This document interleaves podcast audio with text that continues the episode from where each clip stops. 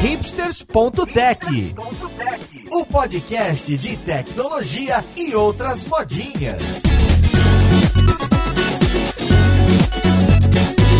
Olá, caríssimo ouvinte, seja bem-vindo a mais um episódio do seu podcast favorito. Esse é o hipsters.tech, meu nome é Paulo Silveira e hoje eu estou num estúdio aqui que você precisa acessar o site para ver a foto, porque é realmente inacreditável. Uma vista e um equipamento aqui que eu não sei nem, nem dizer o nome de cada coisa que eu estou mexendo. Hoje eu estou na CBN e a gente vai falar sobre podcast, sobre tecnologia e jornalismo. A gente vai conversar bastante sobre como que a rádio e o grupo têm entrado forte nessa mídia que todos nós amamos, que é o podcast. Então vamos lá, podcast, ver com quem que a gente vai conversar.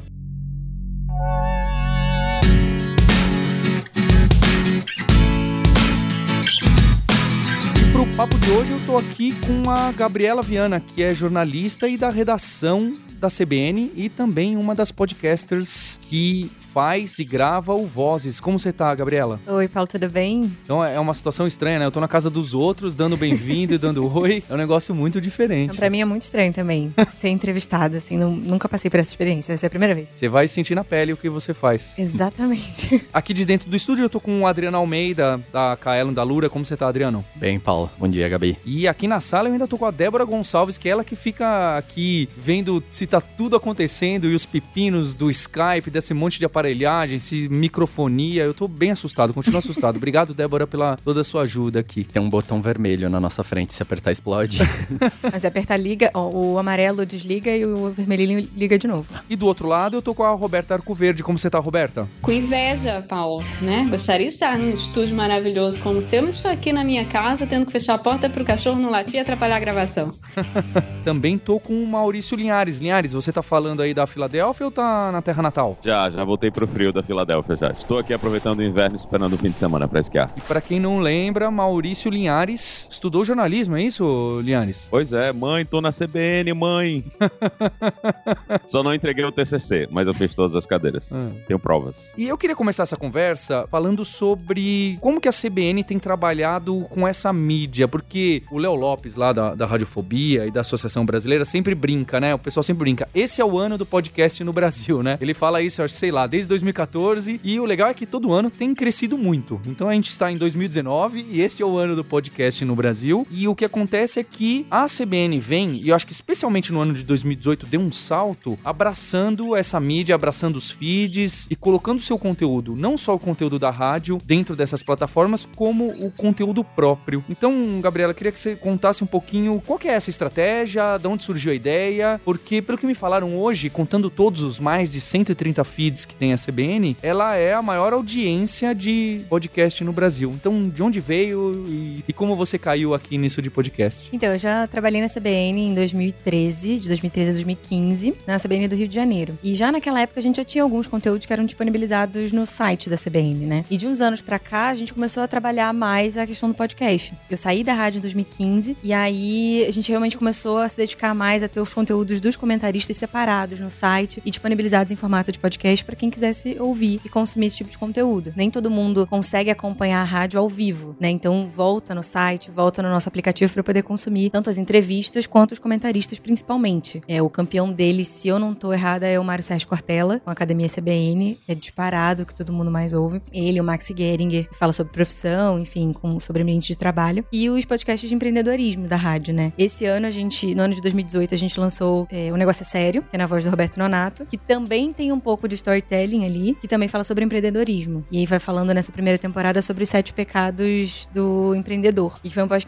podcast muito bem aceito, assim, pelo público. Foi bem legal o desenvolvimento dele. Nesse ano de 2018, eu vim pra São Paulo, me mudei do Rio pra São Paulo, e aí eu recebi o convite pra vir criar um novo podcast na CBN. E a ideia era criar uma coisa que fosse diferente da própria CBN. Fazer alguma coisa que a gente saísse ali do, do tradicional, saísse desse tema de empreendedorismo que a gente fala muito, de profissão, enfim. E aí a gente foi mergulhou. Eu cheguei sem saber direito o que a gente ia fazer. E aos poucos a gente foi criando vozes, histórias e reflexões, que é o podcast que eu faço. E aí o objetivo principal era assim: vamos fazer alguma coisa que seja mais ou menos um bastidor da, da reportagem, só que mais longo. E aí aos poucos a gente foi estudando, foi vendo que o formato de storytelling funcionava muito, que ainda não tinha muita coisa aqui no Brasil sobre nesse formato. Tinha o Serial, que você tava comentando aqui fora do antes da gravação, e a gente achava muito legal, mas não era nessa pegada que a gente queria seguir. A gente queria debater alguns temas que fossem não fossem tão debatidos no noticiário do dia a dia. A gente não tivesse muito tempo para falar. E aí a gente cria, acabou criando vozes. O nome demorou muito tempo pra gente pensar, assim, foram meses. A gente ficou os seis primeiros meses pensando aí no que que ia ser o Vozes. Tanto que quando a gente criou, fez o primeiro episódio, no final a gente falou assim, tá, mas o que que é o Vozes? A gente, tá, então, eu sei, mas eu não consigo te explicar. E aí, aos poucos, a gente foi tentando realmente criar o, o produto e chegar no, no que ele é. A gente queria muito que fosse um produto que as pessoas pudessem ouvir e se colocassem no lugar do outro. A gente tem um, um momento que é muito difícil dialogar. A gente foi vendo pelas redes sociais, o movimento das redes sociais, de como é difícil a gente conversar um com os outros e se colocar no lugar do outro. Então, o Vozes surgiu nessa pegada. Tá indo super bem, graças a Deus. É, a gente tinha uma expectativa boa com ele, mas tá indo melhor do que a gente esperava. A ideia é essa, assim, é sempre trazer um, um tema forte que esteja já sempre sendo discutido ou alguma coisa que as pessoas falam, mas não entram muito a fundo e mergulhar nesse tema. E tentar fazer pelas histórias das pessoas com quem a gente conversa, fazer o ouvinte se colocar ali e refletir um pouco sobre aquilo. E aí, eu achei super legal a, a CBN ter investido nesse produto, porque foi o que você falou antes para mim. É, é, muito diferente da CBN. Quem ouviu ficou meio assim: o que, que, é isso? O que, que a CBN tá fazendo agora? Ele ainda tá em processo de construção, assim, mas tá indo super bem e acho que tá todo mundo curtindo. A gente recebe muito feedback dos ouvintes com críticas e com elogios, então é bem legal. Cada, cada episódio a gente vai evoluindo um pouquinho mais. É porque, para quem não conhece, os episódios, os assuntos são maconha,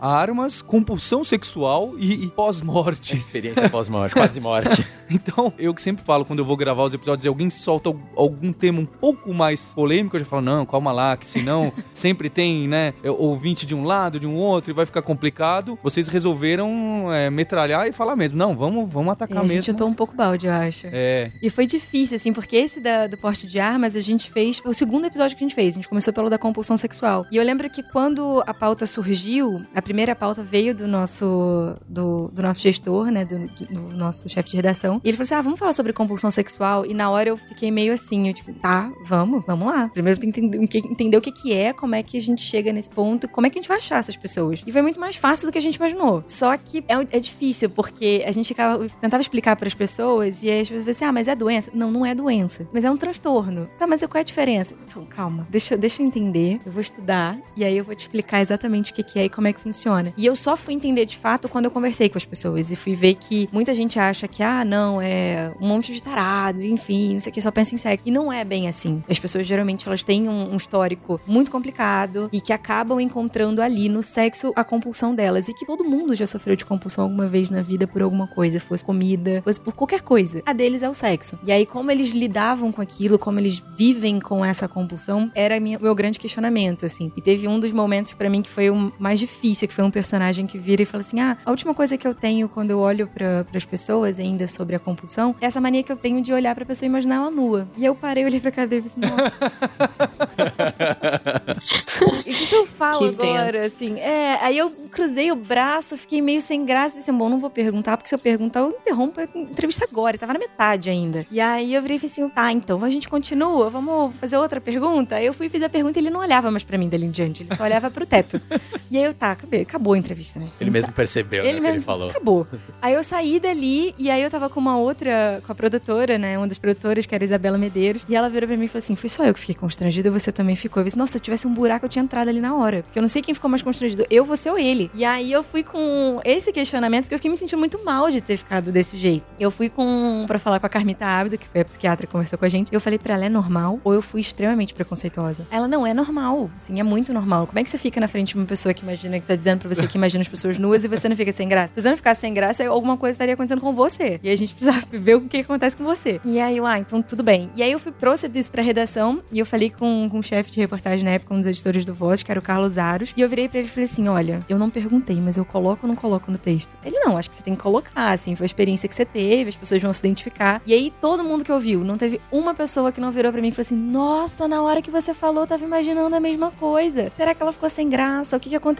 Imagina como é que deve ter sido constrangedor e tal. Mas assim, foi muito constrangedor para mim, mas com certeza foi muito mais constrangedor para ele. Porque ele percebeu que eu fiquei sem graça, sabe? Então, essa. Toda, todos os episódios do Vozes têm sempre um momento que é mais ou menos assim. E para mim foi um baita processo de desconstrução profissional também. Porque eu vim do rádio, fui pro jornal, fiz online. E a gente tem a mania de fazer o lead, né? Dar o lead, dar o restante da informação, concluir a matéria e acabou. E no Vozes não. Você tem aquele tempo para processar tudo, estudar muito, ler muito e refletir sobre o conteúdo antes de escrever sobre ele. Então é um baita processo difícil, assim. Eu vim me desconstruindo pessoal e profissionalmente. Assim, as minhas opiniões todas caíram por terra com todos esses temas. E, Linhares, você que escuta bastante aí de, dos podcasts americanos, tem essa tendência, aí é muito forte isso de storytelling e até jornalismo ou, ou alguns mais dramáticos, não é? Tem para todos os gostos, né? Eu acho que uma coisa parecida com vozes seria o This American Life, que ele vai mais ou menos por essas coisas. Ele passa por, por assuntos do dia a dia, né? E também passa por esses assuntos que são meio diversos e que causam esse tipo de problema. E normalmente eles trabalham isso com pessoas que têm pontos de vista diferentes. Então você vê várias histórias sobre um assunto, cada história com um ponto de vista diferente e discutindo essa ideia, né? Cada uma dessas coisas. Então tem a produção aqui é bem maior do que no Brasil, né? Principalmente por causa da NPR, que é a, é como se fosse a rádio pública do país, né? Então tem muita gente que é associada à NPR, eles produzem conteúdo dentro da NPR, eles têm os seus próprios programas e eles recebem um pouco de dinheiro da NPR para fazer essa produção. Então isso vai, eu acho que começou muito porque eles tinham toda essa infraestrutura de rádio público, né? Que todo mundo estava produzindo, sempre tinha programa, mas hoje a maior parte dessas coisas já virou podcast. Né? Eles rodam ainda dentro da programação normal dessas rádios locais. Então cada região cada grande cidade tem a sua própria rádio. Aqui na Filadélfia a WHYY, que você pode inclusive fazer doações, né? A gente faz, faz doação para manter a rádio funcionando e manter esses programas, mas normalmente esses programas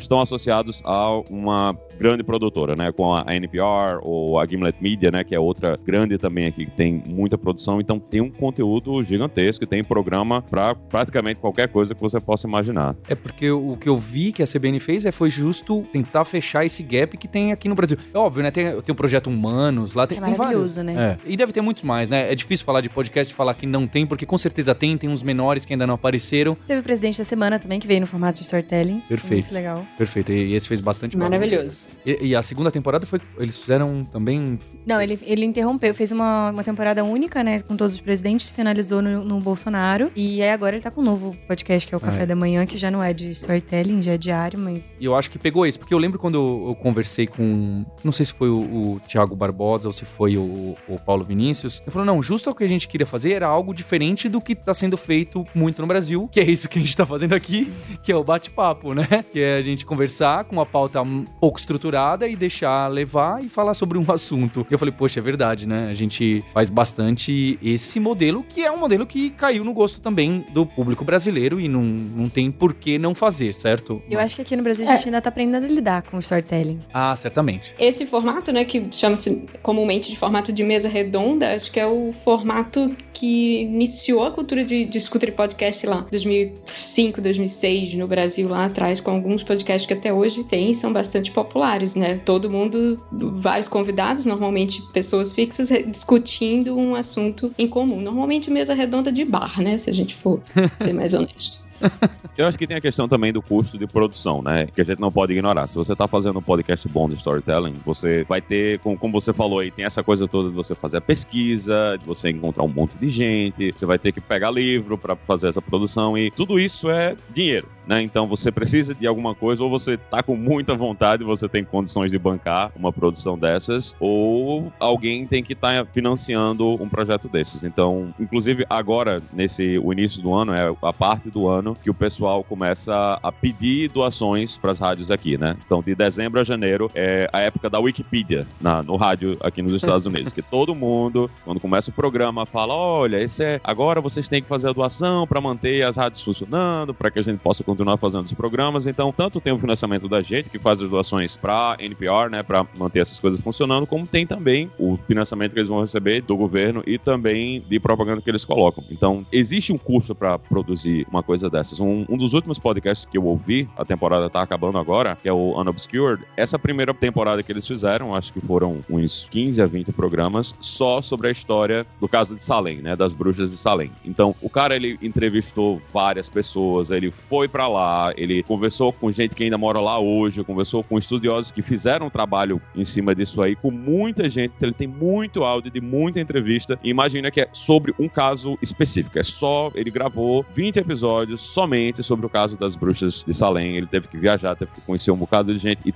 existe um custo, né, para você fazer esse tipo de coisa. Então, eu acho que essa, o, o caso da mesa redonda também tem essa vantagem de que é bem mais barato a gente fazer uma mesa redonda do que ter que sair viajando, ter que entrevistar um monte de gente e o tempo que vai demorar para você produzir esse conteúdo. Não é simples você produzir uma coisa dessas. Se você quer fazer, por exemplo, um podcast como a gente tem aqui no Hipsters, né? A gente grava semanalmente. Semanalmente a gente tem programa saindo. Para fazer uma coisa dessas em um formato de storytelling, a gente ia ter que ter uma equipe gigantesca de jornalistas, todo mundo produzindo pauta, todo mundo produzindo alguma coisa, porque você vai demorar meses para produzir um programa desse. E você tem que estar tá saindo uma coisa dessa semanalmente. É mais complicado, né? É mais caro no, na, na questão da logística mesmo, de você produzir um, um podcast storytelling desses se você tem uma equipe reduzida. Quando eu escutei o Voz, eu lembro que uma coisa que me preocupava, eu falava assim, gente, não façam isso, isso dá muito trabalho. Não coloquem esse sonzinho aí cortando e fazendo. Porque é, é, é tanto detalhezinho na sonorização, na sonoplastia, que de verdade eu fico com aquela preocupação, nossa, mas quem é que ficou avisando qual colocar e quem combinou com quem? É assustador de custo e trabalho e tempo. Não, e para achar as pessoas, para conversar sobre aqueles temas super a, espinhosos. Agendar os horários com as pessoas, cada é. uma num lugar ou para vir aqui. Eu tenho um problema de agenda, de logística. É, isso me assusta, né? Esse formato aqui realmente me interessa mais, é mais simples, já fico mais tranquilo. Eu queria saber isso de você, Gabriela. Como que é a captação, a decupagem e a sonoplastia, a sonorização a, até, até chegar no final, né? Porque a gente aqui, a gente usa o, o pessoal da Radiofobia, a gente grava, a gente manda, então lá tem o Léo e o Thiago que fazem a,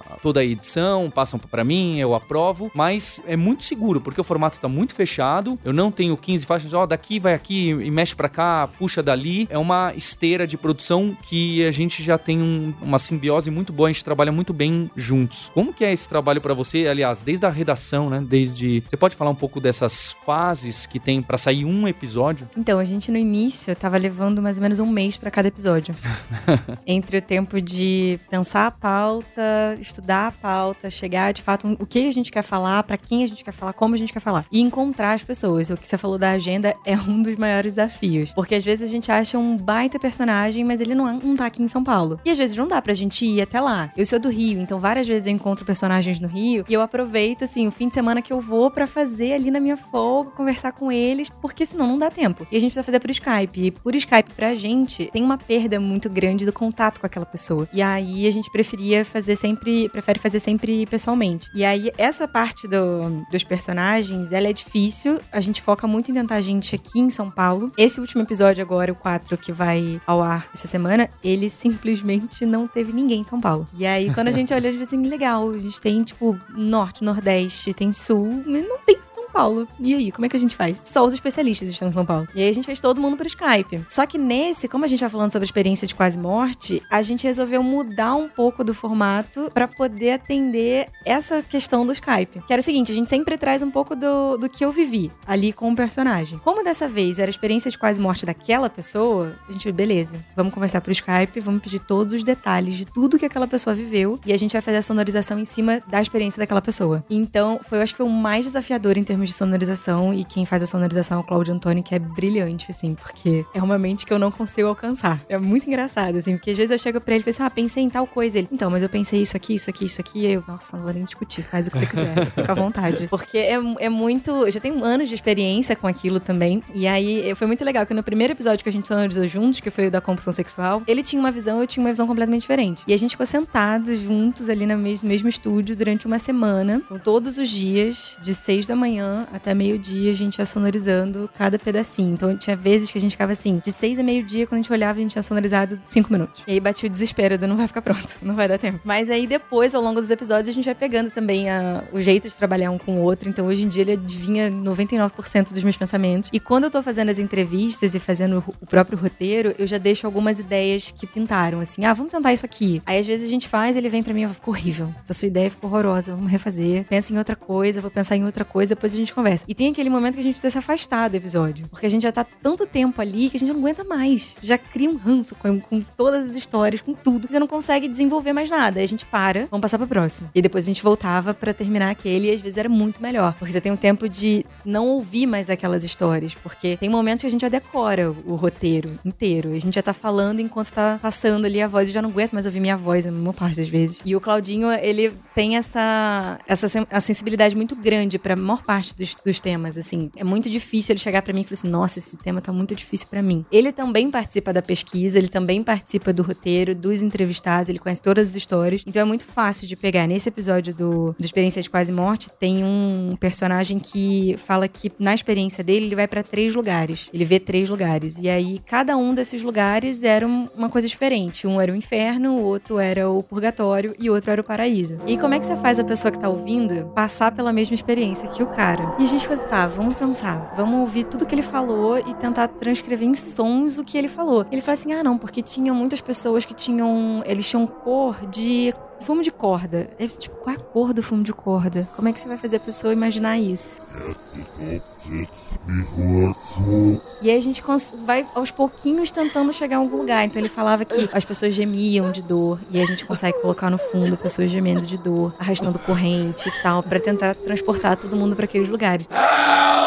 E eu lembro que quando eu ouvi a primeira vez, eu me arrepiei inteira. Eu disse, nossa, é isso. Fui pro inferno, fui pro purgatório, fui pro paraíso, tá? Sensacional, vamos tocar. E aí cada um dos personagens vai trazendo uma experiência completamente diferente. Teve uma que vai para um jardim, o outro vai para um lugar onde todos os prédios são feitos de bolha de sabão. A gente precisava estourar as bolhas de sabão pra pessoa poder entender o que que era. Aí você pensa na bolha de sabão que você tem que estourar hum. antes, porque a gente ainda usa a técnica de fazer todos os sons antes da pessoa falar, para que você consiga associar rápido. Então gente, tudo isso é muito pensado pensado Mas, e muito planejado. Você estourou a bolha de sabão. É, então, a gente estourou a bolha de sabão, percebeu que ia ficar horrível o som, porque não pegou. E a gente conseguiu achar o, o barulho de uma bolha de sabão estourando. Mas no, no episódio do porte de armas, tem uma parte que o personagem fala assim: ah, não, porque tinha uma caixinha de munição. E aí ele fala que ele pega a caixinha, ele mexe a caixinha, ela faz barulho. E ele fala assim: nossa, a gente não conseguiu gravar o barulho da caixinha. E agora? Como é que você volta na casa do personagem? Presta sua caixinha pra eu poder sacudir o microfone? Não dá. E aí a gente falou assim: vamos pegar um, um cofre. A gente colocou várias moedas no cofre cofre, sacudiu, deixou ele bem pesado para poder parecer munição de fato. E aí a gente colocou pra ouvir e tal. Pra gente ainda parece moeda. Vamos ver se uma pessoa que não ouviu. Aí a gente pegava alguém que passava assim pela redação. Vem cá, que barulho é esse? Nossa, é a caixa de munição. A gente tá lindo, então é isso mesmo. Vamos embora, vamos focar ali. Então cada episódio vai tendo sua complexidade, assim. No da maconha tinha um personagem que descrevia como é que era a reação dele fumando maconha. Tudo que ele sentia. E aí a gente falou assim, beleza, a gente precisa passar pro ouvinte como é que é a sensação. E aí a gente foi nos vídeos de, hum, de ASMR para poder saber como é que faz a cosquinha no cérebro e tal, não sei o que. Aí a gente pegou, foi lá pegar a técnica de ASMR para gravar no estúdio, para colocar na fala do cara, assim, para poder fazer a pessoa ouvir e sentir a cosquinha no cérebro também que ele falou que sentia. E aí ficava procurando assim, qual é o qual é a técnica de ASMR que parece que o dedo fica formigando. Aí a gente ia pesquisar e a gente viu que com velcro dava para fazer isso. Aí a gente ficou esfregando velcro no microfone até pegar o barulho o, o, máximo que eu consigo imaginar disso pro hipsters.tech é o, quando o Maurício tá fazendo as aberturas dele, a introdução dele, tá frio, fazer um sonzinho de frio, sabe? É, o é, máximo que eu consigo imaginar pro hipsters.tech. Vamos deixar o desafio aqui pro Thiago pra editar. ele vai. Vocês vão ver o resultado.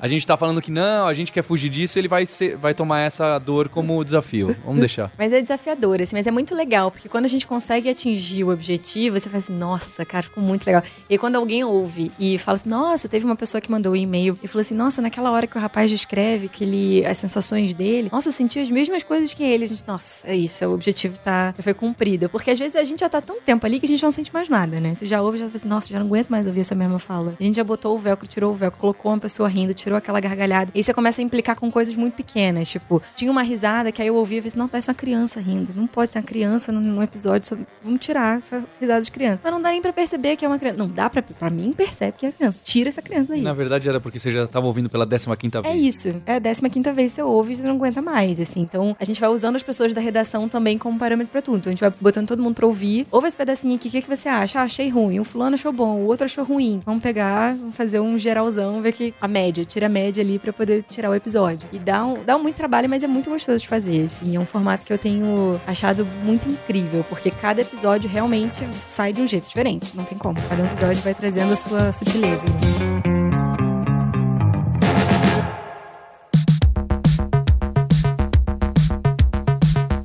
ponto que eu queria falar que é sobre podcast e, porque que eu gosto muito, acho que o, Linhares e a Roberta também pensam assim, que é, inclusive, na, na abertura do Voz, eu vi que outros podcasts da CBN não fala isso, não é? Na abertura do Vozes, você, inclusive, fala assim, olha, para uma experiência melhor, utilize fone de ouvidos. E o, e o Léo Lopes, lá também da, da Associação Brasileira, ele fala que a mídia do podcast é algo muito interessante, inclusive para anunciante, porque você tá com a voz, den- você tá dentro do cérebro do, do ouvinte, quase que literalmente, né? Porque você tá no fone de ouvido com uma, quase com uma única voz principal, é algo muito próximo. E a gente tava falando aqui, inclusive, no, no começo, que você, Gabriela, e, e assim como eu, o Linhares e a Roberta, que participamos quase sempre dos episódios, a gente acaba se tornando personagem de um programa. E as pessoas criam um vínculo com a gente, criam um vínculo com a voz, elas querem saber, ah, mas e o que, que, você faz? Ah, eu vi uma vez a Roberta, que tem um cachorro, ou dois cachorros, e que uma vez ela tava, o cachorro se perdeu e, e, e elas, ela não encontrava, e ela chegou atrasada pro episódio, e as pessoas às vezes lembram mais disso do, que, que o, episódio. do que o conteúdo em si. E que isso gera realmente, né? Tem um- um- uma aproximação com a pessoa que tá escutando, com a mídia, que acho que no jornalismo, vou chamar de tradicional, não sei dizer, não costuma aparecer tanto. Você sente isso? Você sente essa aproximação? Eu comecei a sentir, assim, tem alguns episódios que a gente não faz numa tacada só, né, a gravação. Alguns a gente para no meio, que às vezes a voz não tá boa, enfim, ou você gravou no início do dia, sua voz tá melhor do que no final. E aí dá uma diferença. E aí tem alguns ouvintes que percebem essa diferença e mandam mensagem. Teve um que mandou uma vez assim: você tava doente quando você gravou o episódio sobre a compulsão sexual, porque tem um pedaço que a sua voz tá mais abafada. Eu não, então só gravei em outro estúdio, mas dá pra perceber que tem uma diferença ali. E aí você vai criando esse vínculo, é legal que eles vão mandando algumas histórias de por e-mail. A gente tem que criar um e-mail pra fazer esse canal principal com vozes, né? E do, da compulsão sexual eu achei muito legal, porque no início a gente tinha a sensação de que era uma coisa muito distante. E aí quando a gente lançou o episódio, as pessoas mandavam e-mails contando as histórias de vida delas, como elas lidavam com a compulsão sexual. E aí teve um rapaz que me impressionou muito, porque ele falou pra mim assim: eu ouvi o episódio e foi ouvindo o episódio que eu percebi que eu precisava de ajuda. E aí ele falou pra mim assim: ah, eu procurei a minha esposa, conversei com a minha esposa sobre o problema, procurei um terapeuta, que inclusive foi um terapeuta que participou do episódio.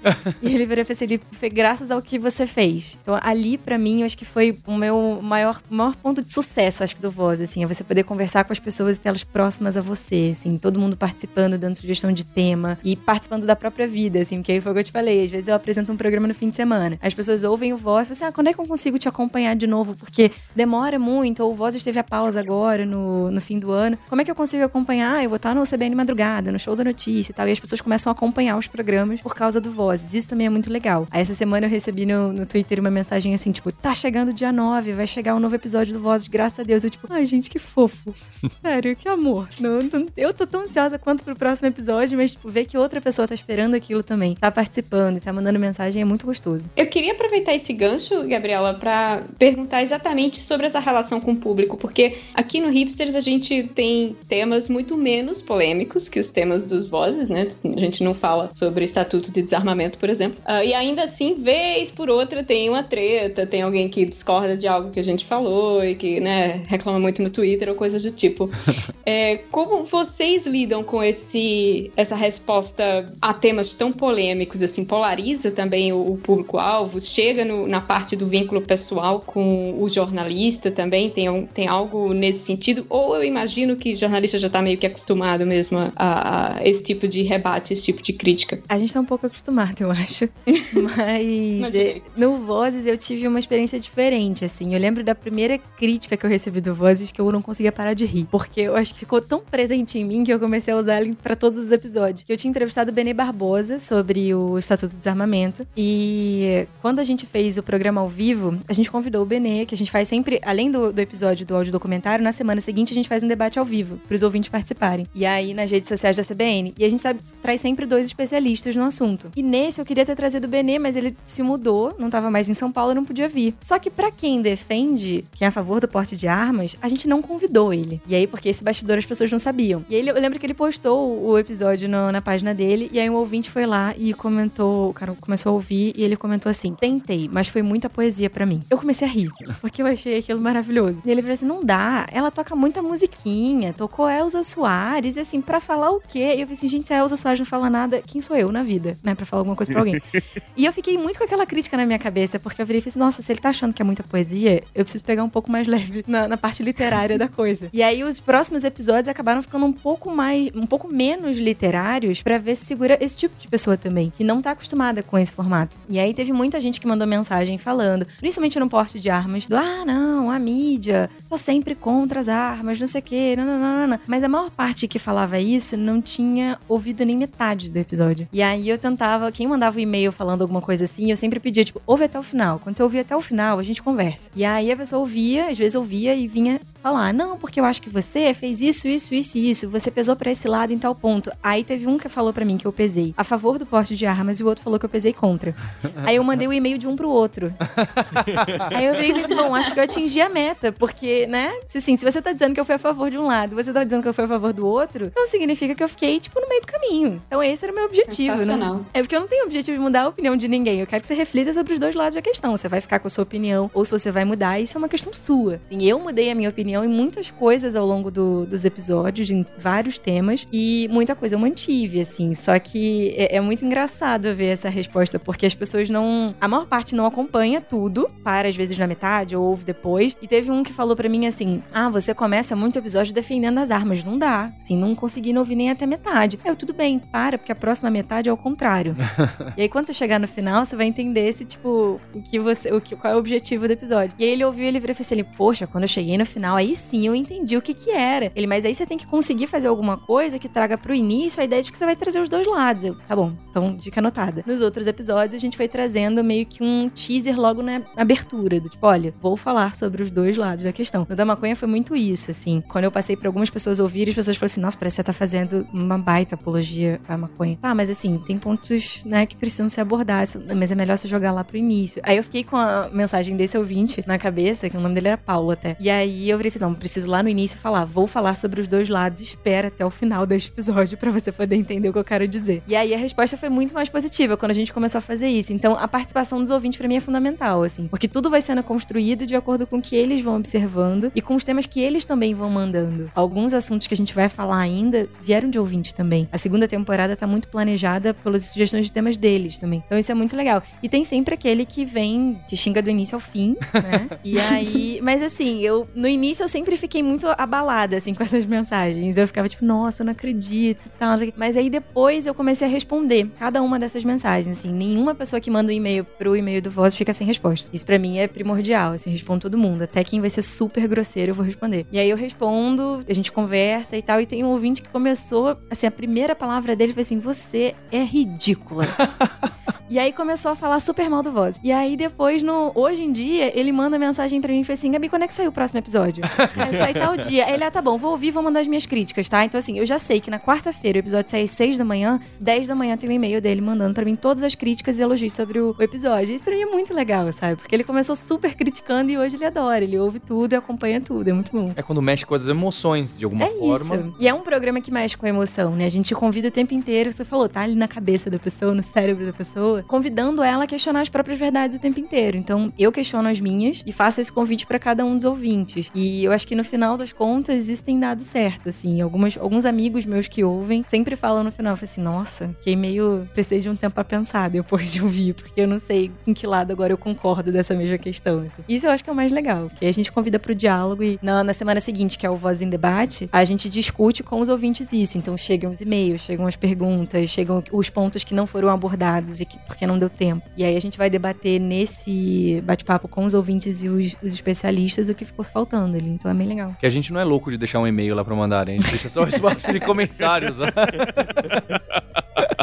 Tô brincando, tem aí, vocês podem mandar e-mail, tem lá na página do hipsters.tech, tem como entrar em contato e tem os comentários. É muito legal realmente receber as mensagens. Normalmente a maioria das mensagens são uma forma educada de falar: olha, vocês esqueceram que ainda tem isso e isso, dava pra ter falado disso e daquilo. Alguns foram de propósito, realmente não cabia no tempo, na pauta, a gente decidiu. Mas grande parte a gente falou: é verdade, dava pra ter falado disso e colocado aquilo. É, É por isso que a gente fez o Voz em Debate, assim, porque sempre vai faltar alguma coisa, algum ponto que ficou ali ou não deu pra falar muito, ou pra não passar superficialmente é melhor não falar. E aí, nesse espaço, a gente conversa com os ouvintes, esclarece dúvidas, traz as questões deles, o que ficou pendente, pra poder debater. Então, É, deve ter estudos recentes sobre drogas, sobre arma, que acabaram passando. Exatamente. batido, né? Muita coisa passa batida e não tem como. Porque é, é isso, assim, são horas de material. O do porte de armas, se eu não me engano, foram 10 horas de material, que viram 45 minutos. Sendo que 45 minutos tem a minha fala, a minha narração, mais os entrevistados. Nesse foram oito pessoas, oito ou nove personagens entre personagens especialistas. Então é muita gente. E aí você tem aquele momento que, assim, não pode ficar de fora, que é o ponto mais emocionante daquele personagem, mas tem coisa que não vai dar, porque você precisa cortar, porque vai passar de, de uma hora, vai passar de uma hora e meia se deixar, e aí meus editores ficam loucos. Mas ó, se quiserem criticar o Hipsters falando que tem muita poesia, vai ser uma crítica muito bem-vinda. Eu achei super cortês.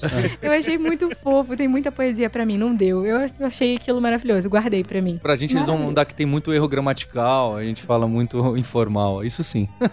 Mas a informalidade foi uma coisa que as pessoas olharam muito da- na forma de narrar do Vozes, porque no jornalismo a gente tem um jeito muito mais, né, mais fechado de falar, mais certinho e tal. No Voz, eu, no início eu ainda tava meio dura, assim, que você vai pegando um pouco, né. No final já tem algumas partes que eu consigo fazer sem olhar o texto, então já sai mais natural. E aí algumas pessoas falam, o sotaque, muito, muito, muita gente fala de sotaque, porque eu sou carioca, então tem momentos que assim, né, fica... um que é a minha, o X, né? No lugar do S. Então muita gente fala, teve gente que falou assim, ah, não, pera, precisa botar um bombril às vezes pra poder parar a interferência, de tanto que fica um X.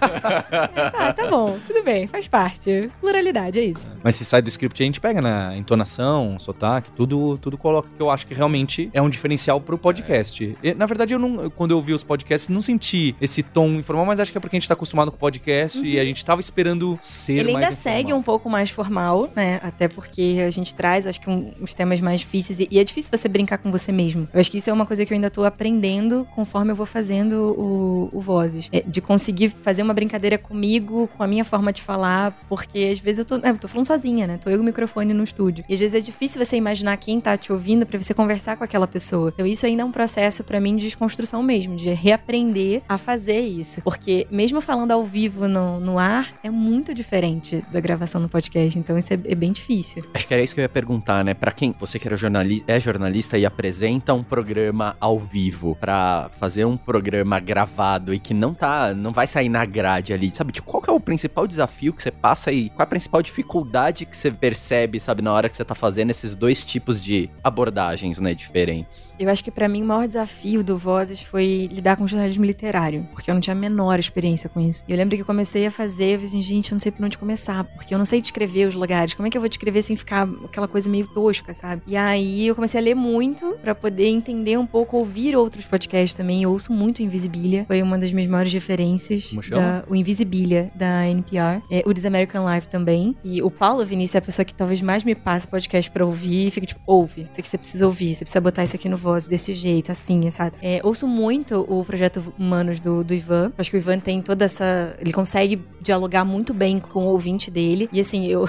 eu lembro que eu ouvia o, o projeto Humanos muito na, academia. E tinha horas que eu parava e ficava assim, meu Deus do céu, não acredito que essa pessoa fez isso. Pera. Aí às vezes eu esqueci que eu tinha que terminar de malhar porque eu tava muito intertida no que ele tava falando pra mim. Então, esse é o meu maior objetivo e o meu maior desafio, assim, conseguir realmente estabelecer uma conversa eu e o ouvinte. Esquecer que aquilo é uma coisa gravada, imaginar que eu tô ali conversando com aquela pessoa, passando tudo que eu aprendi durante esse mês de produção para aquela pessoa. Todas essas entrevistas, tudo que foi vivido. Então eu comecei a ir pros lugares observando muito mais como as pessoas se portam, como elas as mensagens que elas passam sem falar, o que os lugares dizem. Eu lembro que no do porte de armas eu fui para Realengo, né, para a escola Tasso da Silveira, e eu nunca tinha ido até lá. E aí quando eu cheguei, eu descrevi um pouco da imagem das estátuas de bronze, que são as crianças que foram assassinadas na escola. E eu lembro que eu cheguei, sentei na mesinha e fiquei olhando, e só tinha eu, pássaros, vento e a escola. Um silêncio absoluto, é só o barulho do passarinho. E aí eu olhei para as estátuas e vi elas de costas e a minha sensação foi assim, gente, que, que estátua horrível, essas crianças estão correndo, saindo da escola correndo. Que coisa horrorosa, que, a pior sensação do mundo. E aí eu resolvi andar. Quando eu cheguei na frente, era o oposto, assim, as crianças estavam pulando nas coisas para saltar em direção ao céu e todas elas sorrindo. Uhum. Então foram duas sensações que eu vivi no mesmo ambiente. Eu disse, não, preciso passar isso para quem tá me ouvindo. E aí eu comecei a escrever ali mesmo, enquanto eu esperava a entrevistada, tudo que eu senti, para eu não esquecer esquecer, porque eu só ia escrever o roteiro no final do mês. Então a chance de eu esquecer aquilo era muito grande. E aí eu ia escrevendo tudo, às vezes ia gravando, e aí eu gravei o barulho do meu sapato batendo no chão até chegar às, às estátuas para pegar exatamente como que eu caminhei, porque eu tava com um pouco de medo ali. Então tem o barulho do meu sapato no fundo, que é aquela coisa assim, ninguém percebeu. Só eu sei que é o barulho do meu sapato, que eu tava com medo andando, mas tava ali. Então algumas pessoas sentem, algumas pessoas comentam. Não é todo mundo, mas eu acho que sim, se uma pessoa percebeu, sentiu a mesma mesma coisa que eu senti ou, ou sentiu como era estar na minha pele naquele momento, para mim tá valendo, assim. Eu acho que esse é o maior desafio do Vozes, conseguir transportar as pessoas para lá pela minha forma de falar e conseguir estabelecer esse diálogo. Isso é bem desafiador.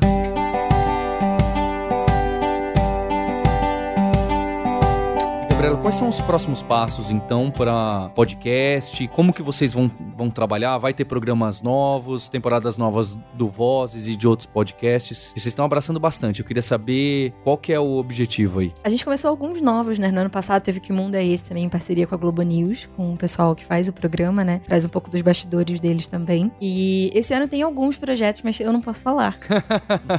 tem alguns projetos novos da, da rádio para podcast. A gente tá cada vez pensando em novos programas programas, em novas formas de contar histórias. E o Vozes vai ter uma segunda temporada, a gente ainda não definiu exatamente a data, mas ela deve vir aí ainda nesse primeiro semestre. A gente já tem alguns assuntos que a gente já começou a, a pesquisar e tal. Acho que vão ser assuntos talvez mais. Talvez acho que um pouquinho mais pesados do que foram a primeira temporada. A ideia é que a gente consiga ir entrando em pontos que a gente realmente não fala, assim. O que, que a gente tá evitando falar é o que o Vozes vai tentar chegar. Então, a gente teve um. Vou adiantar um, vai. Não sei se eu podia, mas eu vou adiantar um. A gente queria falar falar sobre adoção nessa segunda temporada, mas sobre um outro ponto de vista. A gente ouve muito falar sobre adoção, de como a adoção mudou minha vida. Mas e quem são aqueles, aquelas crianças que ficam nos lares, né, e não saem de lá, fazem 18 anos, para onde elas vão? O que acontece com elas? Elas fizeram 18 anos, não foram adotadas, e aí? E quem dá filho para adoção? O que acontece com essa pessoa? Quem devolve? Quem é devolvido? Esse é o, acho que vai ser o principal mote que a gente vai seguir, contar essas histórias de como existe um outro lado também da adoção no Brasil. A gente tem muitos adolescentes que não são adotados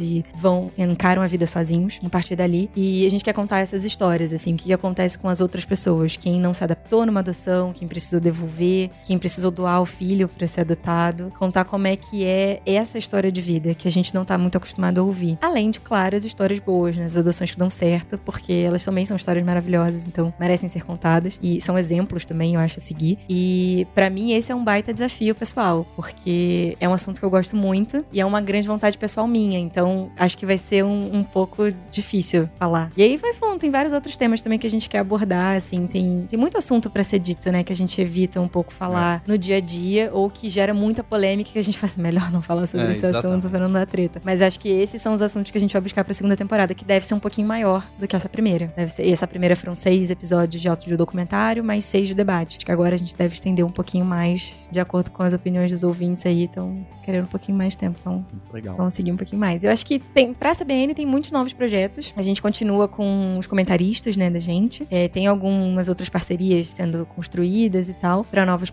pra novos podcasts, mas eu não posso adiantar muito, porque né, o ano nem começou ainda. tem que acompanhar um pouquinho. Mas pra quem quiser conferir lá na página da, da CBN, tem no aplicativo e no, no site tem uma parte de podcast, tem todos os podcasts da gente ali. Ouve, manda e-mail com as críticas, sugestões de novos podcasts também a gente tá aceitando. É, ouçam vozes, mandem um e-mail falando que escutou, soube pelo Hipsters, hein? Que aí vocês ajudam a gente também aí a fazer uma moral, nossa moral. e eu queria agradecer muito, Gabriela Viana, pelo seu tempo aqui, pela disponibilidade de participar. Ah, eu que agradeço vocês, gente. Foi muito legal estar nessa posição. Espero que eu não tenha falado demais. De maneira ou de alguma. menos, não sei. Mas agradeço muito a quem quiser ouvir lá o Vozes, mandar um e-mail pra gente. No finalzinho do episódio tem lá o e-mail. Pode escrever, vai ser um prazer. Agradeço muito poder dividir um pouquinho desse trabalho com vocês e poder partilhar também o trabalho de vocês. Parabéns pelo podcast. Obrigado. Muito sucesso pra todo mundo. Linhares, Roberta, vocês falaram que a gente não tem muita coisa polêmica, mas a gente ainda vai gravar um de React versus Angular. Aí vocês vão ver só. Meu Deus, treta infinita. Fechar as mentions do Twitter. Adriano, obrigado aqui pela vinda junto comigo. Eu que agradeço. E agradecer a Débora e toda a equipe da CBN. Então a gente tem um compromisso na próxima terça-feira. Hipsters, abraços. Tchau.